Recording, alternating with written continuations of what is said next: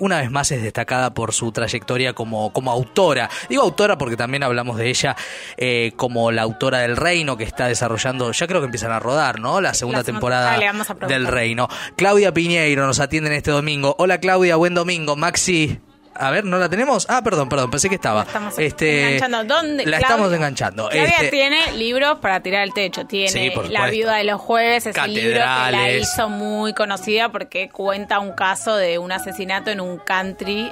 creo que fue de los primeros libros que sí, un poco la cuestión de los de la gente que vivía en un country. Exacto, y se adaptó eh, al cine con, con mucho éxito. Después, de hecho, cuando hicieron el documental sobre el caso del Carmel, ella era una de las voces por entender no las lógicas de, de, ese, de ese tipo de lugares. ¿no? Después tiene un libro de cuentos muy lindo, se llama Quién no, también tiene... Eh, Elena Sabe, está nominada, como decíamos recién, al Booker Prize. Y escribió, coescribió con eh, Piñeiro, Marcelo, que se escribe distinto, no son familia. No son familia, ya lo, lo, dice.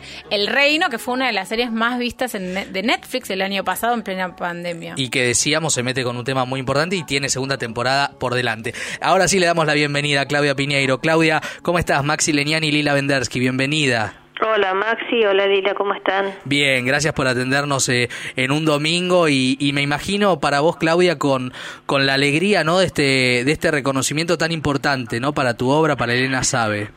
Sí, la verdad que estoy muy contenta, es, es, eh, es uno de esos premios que uno ve como muy a la distancia, ¿no? Que decís, no, está casi dentro de, la, de lo que uno se puede imaginar que puede pasar, así que estoy contentísima que, que la versión inglesa haya, les haya gustado a un jurado que es tremendo.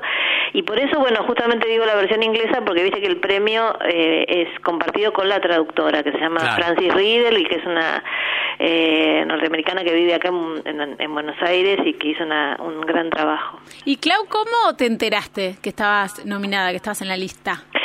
Bueno, ellos ellos eh, le avisan a los editores, por lo menos en mi caso le avisaron a mi editor y mi editor me avisó a mí y inmediatamente fue el anuncio, o sea que lo supe muy poquito antes del anuncio. ¿Y qué estabas haciendo eh, antes de que te llamen y te den semejante notición?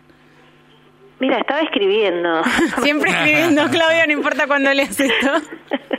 Estaba escribiendo, sí, sí. Así que... ¿Qué estabas escribiendo, Clau? ¿Se puede saber? Mira, ahora que me acuerdo, estaba escribiendo cuando mi agente me dijo, ¿te puedo llamar? Y le dije, dame un ratito. Entonces terminé lo que estaba escribiendo y voy fui a caminar a buscar, tenía que ir a hacer algo, estaba caminando por la calle y la llamo y me, le digo, mira, vas a sentir ruido porque estoy en la calle. Y me dijo, bueno, qué lástima porque yo antes de decirte te iba a decir sentate, pero en la calle no te vas a sentar.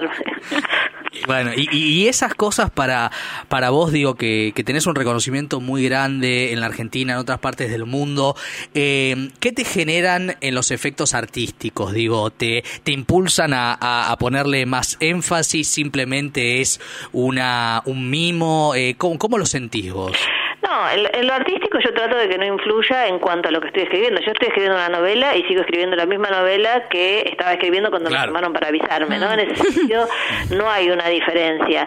Sí, por supuesto te marca una vara porque vos decís, bueno, este, hay gente que tendrá una expectativa particular porque fuiste finalista del Booker Prize, puede ser, pero la novela que estoy escribiendo será igual la novela que estoy escribiendo, ¿no? Y siempre, como cualquier cosa que escribo, lo haré lo mejor que pueda, ¿no? Y veremos qué resultado eh, qué resultado tiene, pero en ese sentido no. Lo que sí, cada premio funciona de una manera distinta en cuanto a eso que vos decís del mimo o del reconocimiento, porque eh, tienen distintos significados. En el caso del Booker Prize, como es un premio muy prestigioso desde el punto de vista literario, tiene también un, significado que, que a mí me, me, como que me asegura, ¿no? En el sentido de que yo soy una escritora popular, que me lee mucha gente y a veces hay quienes consideran que lo popular y lo literario no van por el mismo camino, entonces que venga el Booker Prize sin ningún prejuicio diga, esta novela tiene que ser una de las 13 finalistas, te da como una sensación de seguridad de, sobre tu escritura, ¿no? Perfecto. Y Clau, te quería preguntar cómo te llevas con los traductores de tus obras, cómo te llevas, por ejemplo, cómo, cómo es el laburo que hiciste con, con quien tradujo Elena Sabe. Mira, con Francis Riddle eh, hablé bastante poco durante la traducción porque ella vive en Buenos Aires hace dos años, ah. eh, tiene una pareja que es escritor, yo creo que si ha tenido dudas las ha resolucionado de otra manera este, y la traducción es muy buena. La mejor traductora de todas, que no te lleve los problemas a vos. No, hay otros que sí, que se comunican y te hacen muchas más preguntas, hay algunos que nunca sabes este cómo resolvieron determinadas cosas que si a otros les generaron dudas, en su idioma también se les tiene que haber generado. Después, por ejemplo, cuando fui a Egipto, me pasó que estaba en la mesa de, de, la Feria del Libro del Cairo y me presentan al que va, yo tenía que hablar con mi traductor en la mesa, y me presentan al intérprete. Y yo dije, qué raro, ¿para qué un intérprete si ya el traductor podría hacer las dos funciones? Pero bueno, dije, será así acá, qué sé yo. Y después en la charla me di cuenta que el traductor no habla castellano y ah. tradujo desde la versión en inglés, cosa que en algunos países es muy común. En muchos, en muchos en, en algunos países es común traducir desde otro idioma, como el inglés, porque no leen, eh, no tienen traductores o no o no, no les parece necesario buscarlo, porque el intérprete me decía, lo hubiera traducido yo en todo caso. Claro, claro. Estamos hablando con Claudia Piñeiro, aquí en Todo por Delante, en la 990. Eh, Claudia, hay algo eh, también que, que es muy lindo, que estaba leyendo, que la propia Elena Sabe va a ser adaptada también a Netflix, la película por nada menos que Anaí Berneri, una gran directora, mujer. Sí, vos sabés que el anuncio fue el mismo día, el mismo día del Booker fue el anuncio, entonces quizás me... ¿Abriste un champagne? pero es tan importantísimo, ¿no? Que, que Anaí va a ser la directora de esa película, eh, la va a producir Vanessa Ragone, eh, y, y yo te digo, todas las conversaciones que he tenido con, con Anaí hasta ahora, viste cuando alguien lee tu, tu texto y dice, o, tiene una lectura parecida a la que vos quisieras que tenga el otro, que no siempre pasa, ¿no? Porque a veces este, uno puede entrar por distintos lugares a, a, los textos y leer de distinta manera, pero realmente fue para mí muy, muy auspicioso escucharla porque tiene como una, una mirada sobre el texto muy parecida a la mía y además, bueno, vos viste que Anaí tiene un trabajo sobre los cuerpos muy particular y Elena sabe, es un texto sobre el cuerpo. Total, tiene una peli espectacular, Alanis, que sí, protagonizada Sofía, Sofía, Gala sobre la prostitución y una sobre una pareja que se destroza, que es tremenda, aire libre. Sí, y, por tu culpa. Tiene la, su primera película, cuando ella era jovencísima, que sigue siendo joven, es Un año sin amor, la novela de Pablo Pérez, ¿no? Que es como un diario de, de, la, de,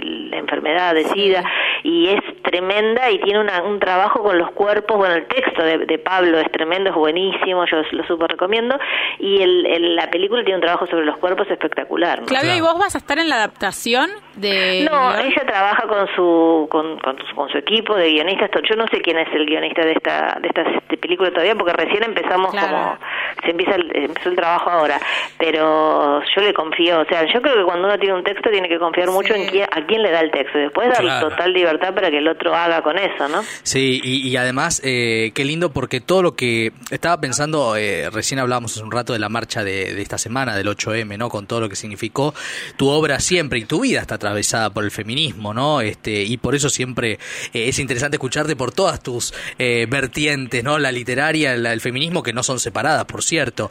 Eh, quería preguntarte algo que pensaba escuchándote, Claudia, que es los avances que se dan, por más que hay mucho, y lo decíamos con Lira, por delante, ¿no? Por conquistar. Eh, los avances del movimiento feminista van, van teniendo eco en tu obra. ¿Cómo, se da ese diálogo entre las conquistas que se van dando y entre lo que pasa en tu literatura? Mira, eh, hay una cosa que junta los dos temas de los que venimos hablando. Elena Sabe es del 2007.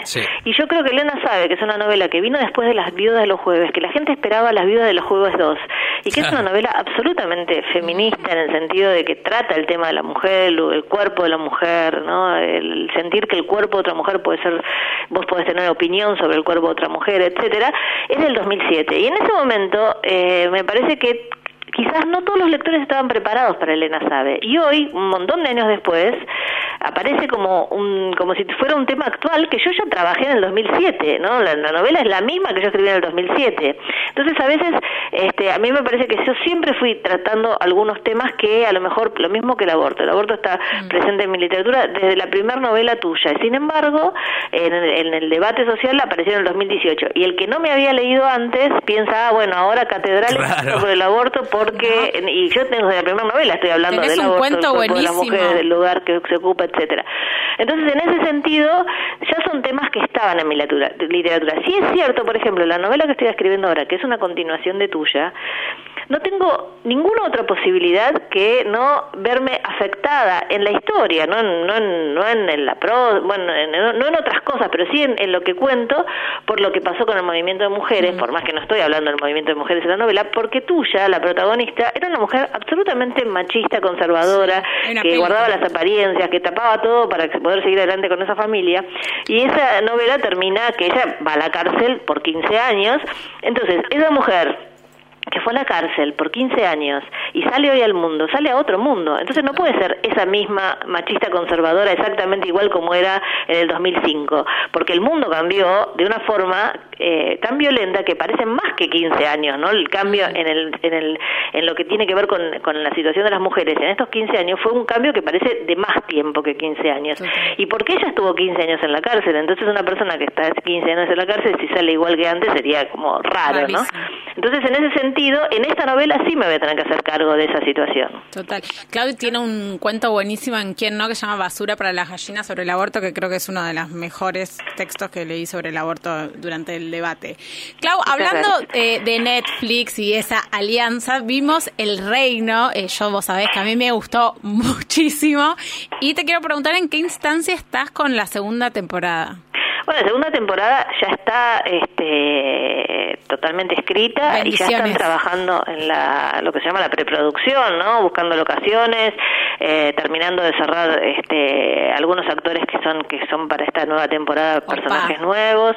Eh, y Marcelo está full, Marcelo Piñeiro está full con eso, trabajando sobre los guiones ya hechos. Eso no quiere decir que nosotros cada tanto no revisamos cosas de los guiones, porque justamente si vas a una locación y te parece que mejor lo hacemos de otra manera, como el director y el guionista que trabaja conmigo es la misma persona, es más fácil este, estar sobre los guiones permanentemente. En este momento están entregados, están finalizados, ya son lo que son.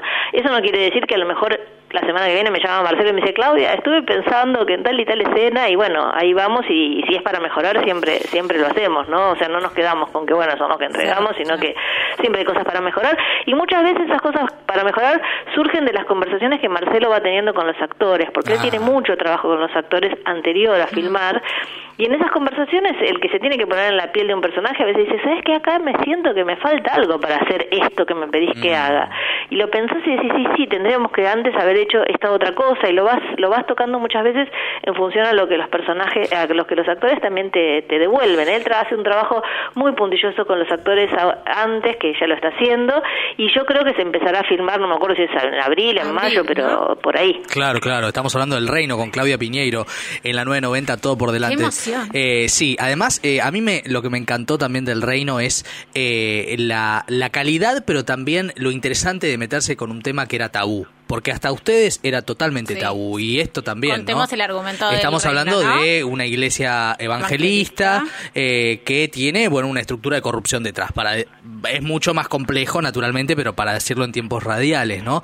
Eh, y, y, también recuerdo Claudia cuando hablamos de todo lo que pasó, ¿no? Este respecto de, de algunas reacciones eh, y quería preguntarte porque Claudia fue muy bombardeada, por así decirlo, en redes y por los por ciertos grupos evangélicos en relación lo que había escrito. Y no, y no Marcelo Piñeiro. Ahí se veía lo de género, ¿no? La discriminación y el ataque de género. La pregunta que te hago, porque vos sos una batalladora en favor de lo que crees y del arte y de la literatura y la escritura, ¿esas cosas te terminan a la larga dando más fuerza para escribir?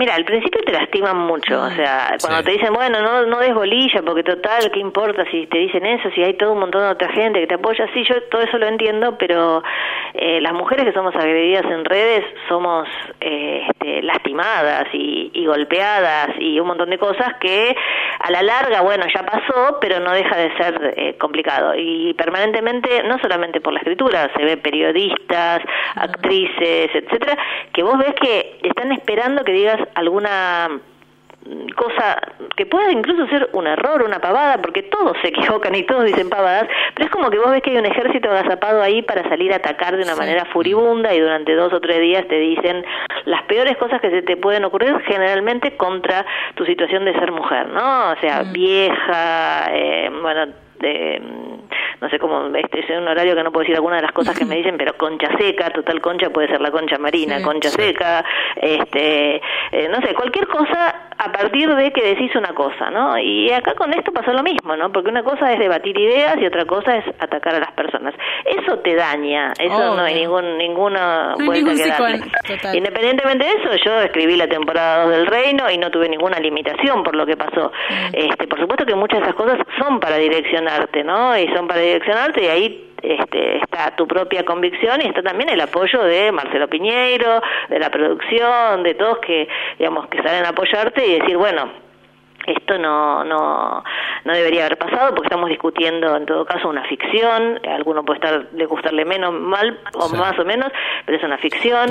Me parece como dijo Maxi hace un rato que dio la oportunidad de un debate muy amplio. Lamento que el debate solo haya sido sobre las iglesias evangélicas porque también en la serie se hablaba de este, la corrupción en la justicia, de causas sobre niños desaparecidos que no van a ningún lado, los servicios de inteligencia, ¿no? cómo, se ejerce el poder cuando cuando un partido muy de derecha eh, usa lo que son las fake news o lo que es la posverdad y entonces se junta con esta iglesia para poder decir ciertas cosas que convenzan, ¿no? Más Estas cosas quedaron más en segundo plano porque parecería, parecería que la sociedad necesitaba hablar del tema de las iglesias evangélicas, ¿no? Fue una resonancia generó como mucho mucho debate con muchas opiniones diferentes. A mí me han llegado montones de mensajes de gente que estaba en iglesias evangélicas y que estaba muy contento de estar en esas iglesias y también gente que me escribía diciendo que había sido abusada o que le habían sacado la plata. Eh, porque puede ser cualquier cosa en la realidad y en la ficción, por lo tanto, ¿no? o sea, no es que me parece que con la Iglesia Católica nos hemos metido más desde la ficción, desde el arte, etcétera, y había como, hay como otro entrenamiento, ¿no? De películas que abordan el tema de los abusos o la corrupción dentro de la Iglesia Católica. Con el evangelismo, como dijiste vos, Maxi, me parece que es de las de las primeros, eh, eh, digamos, hechos artísticos que lo que lo ponen sobre la mesa y eso generó una discusión muy muy este muy interesante de mi punto de vista, porque si la sociedad durante dos semanas hablaba del reino de las iglesias evangélicas es porque quería hablar de eso y estaba tapado, ¿no? Yo te quiero hacer una pregunta rapidísima porque ya tenemos que cerrar, Claudia. Mis amigas acá me dicen, pregúntale, pregúntale. Es eh, si en la segunda temporada del Reino al Chino Darín y al Peter Lanzani los vamos a ver eh, como Dios manda o algo de ese estilo. no. yo le pido a Marcelo. Dale, Marcelo, entrega. los Marcelo. Forma, ¿viste? no hay forma. Un vestuario, un baño, que se bañen en algún momento. No, no sé. Digo, en, el, en la escena del exorcismo de la primera temporada, Marcelo me decía, ¿te parece que se saque la, la, la, cosa? Digo, Marcelo, las chicas te van a adorar si la camisa, ¿viste? ¿Qué sé yo? un poco a la platea de las chicas hay que tirarle algún centro, Escuchame, por favor. Claudia, para cerrar ahora sí, agradeciéndote, pues siempre es un gusto eh, escucharte. Eh, una, una cosa más de domingo. Eh, ¿Tu domingo ideal cómo es? Bueno, yo ahora tengo ahí a mi familia esperando para almorzar, pero me llamaron de una radio y... un besito. Le mandamos ideal, un No, pero yo, eh, mi casa es fuera de la ciudad, entonces tengo un jardín y puedo comer, eh, y para mí mi ideal, mi domingo ideal es un poco el que soy, ¿no? Que hay sol y que estoy comiendo ahí con, con la gente que quiero y que a la mañana escribí un poco, porque igual escribo los domingos, y ahora tengo ahí, estoy leyendo el libro de Guillermo Martínez, voy ya pasé por la mitad y quiero terminar de leerlo. Te estaba escuchando, me parece, Guillermo sí, estaba escuchando. Ah, y este y bueno, eso es un domingo ideal, ¿no? Leer un poco, escribir un poco, estar con la gente que uno quiere, comer al sol, eh, pisar el, con los pies el pasto, porque tengo pasto por suerte y entonces puedo pisar el pasto. Me pican los mosquitos, pero me lo aguanto de tener pasto y bueno, eso eso está todo, me parece, dentro de lo que es lindo para un domingo. Divino.